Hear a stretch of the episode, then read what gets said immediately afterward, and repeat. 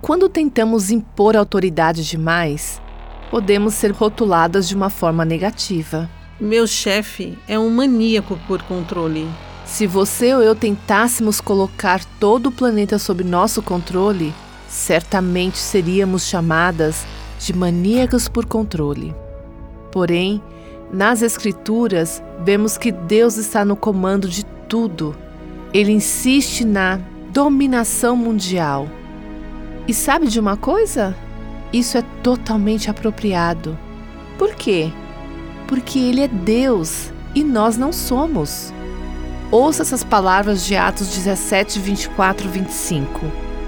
O Deus que fez o mundo e tudo o que nele há é o Senhor do céu e da terra, e não habita em santuários feitos por mãos humanas.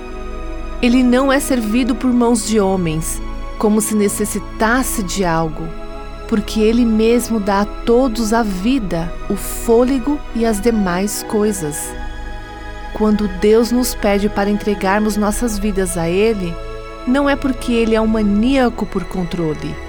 Ele é o proprietário legítimo e o único que tem a capacidade de direcionar verdadeiramente todos os detalhes de nossas vidas.